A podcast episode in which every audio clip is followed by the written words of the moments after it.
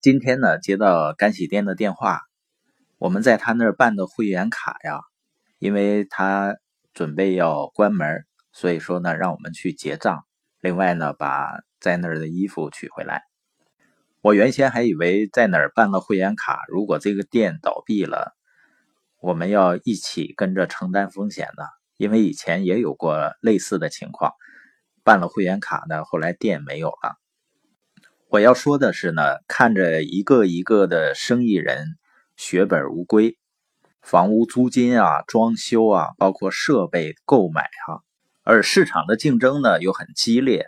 现在各个行业、各个领域基本上都是充分竞争的状态，所以一些经营不善啊或者扛不住的就会倒闭，这样给人们的印象呢就觉得创业好像风险很高。实际上，创业本身是没有风险的。没有创业的知识，不了解商业发展的趋势，才是最大的风险。过去的创业逻辑呢，就是我先有店，然后先有服务，先有产品，然后呢再去等顾客上门，就是从产品到顾客这样的一个顺序。而今天社群时代呢，社群经济时代什么意思呢？就是你可以先经营人，先去建立消费者社群。如果你真正能够建立一个稳定的消费者社群，那生意呢就变得很简单了。当然，很多人呢，他最关心的就是我应该怎么做。实际上，实现财务自由，怎么去做是非常简单的，而且也是人人可为的。但是最最重要的是，你要知道你为什么要做。因为我们跟了太多的人谈到了应该怎样去做实现财务自由，但是我会发现呢，大多数人要么不去做，要么呢就是不持久。为什么如此多的人他会和机会，而且是一次又一次的机会？中国从改革开放以来是从来不缺少机会的，但是为什么人们会一次次的和机会擦肩而过呢？就是因为人们没有明确的未来的生活目标，也就是我们前面所谈到的，你一定要活在未来，或者是从另外一个角度来谈，就是我们一定要先预见未来。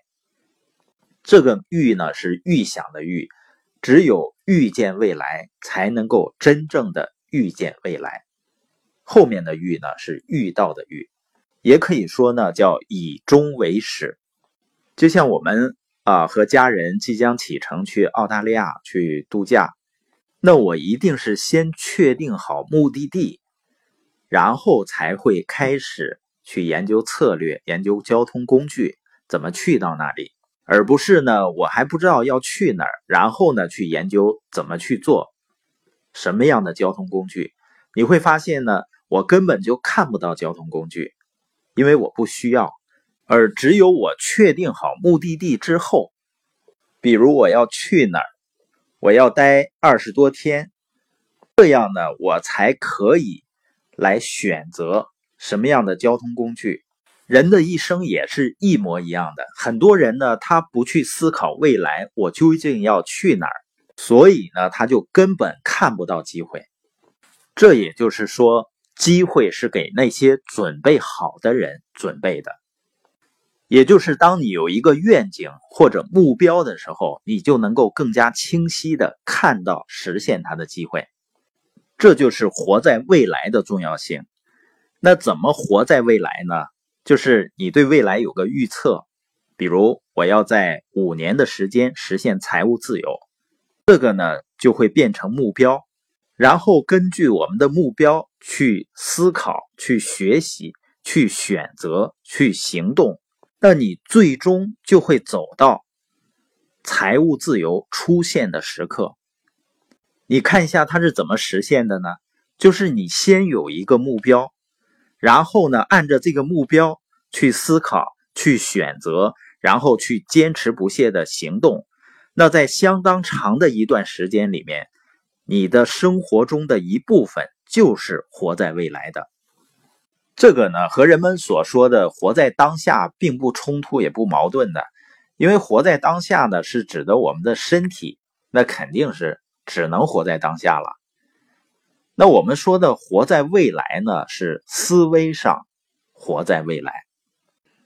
而且你要相信啊，活在未来的人一定比只活在当下的人有更多的财富。那总结一下，我们今天播音的核心内容呢，就是每一个人一定要设定好你生活的目的地，你的目标会决定你能吸引什么样的机会，吸引什么样的资源。这也可以解释为什么有的人运气就是那么好，偏偏呢好机会或者好事都让他遇到了，因为他是一个思考未来。目标明确的人。